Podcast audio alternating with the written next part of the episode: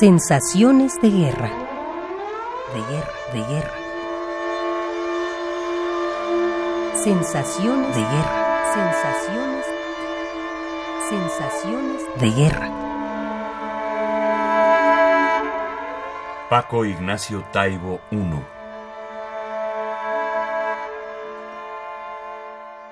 En cuanto a la guerra, le diré que la primera guerra que vi en mi vida tenía yo siete años fue la Revolución de Octubre en Asturias, en la que se sublevaron los mineros asturianos y yo junto con mi familia salimos para el exilio y vivimos durante un tiempo en Francia. La segunda guerra que vi fue la guerra española, llena de maldades y de tormentos, ya que las fuerzas franquistas organizaron una cruelísima represión Después de todo esto, cada vez que oigo la palabra guerra yo me espanto y me parece que el hombre va a la guerra con un afán destructivo terrible.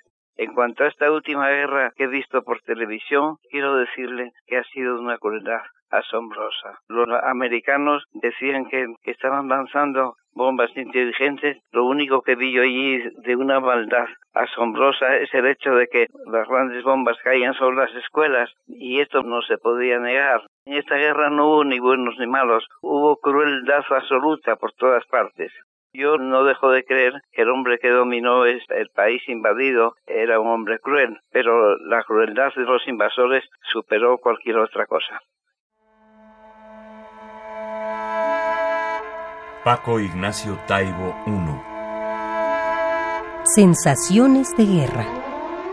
De guerra, de guerra.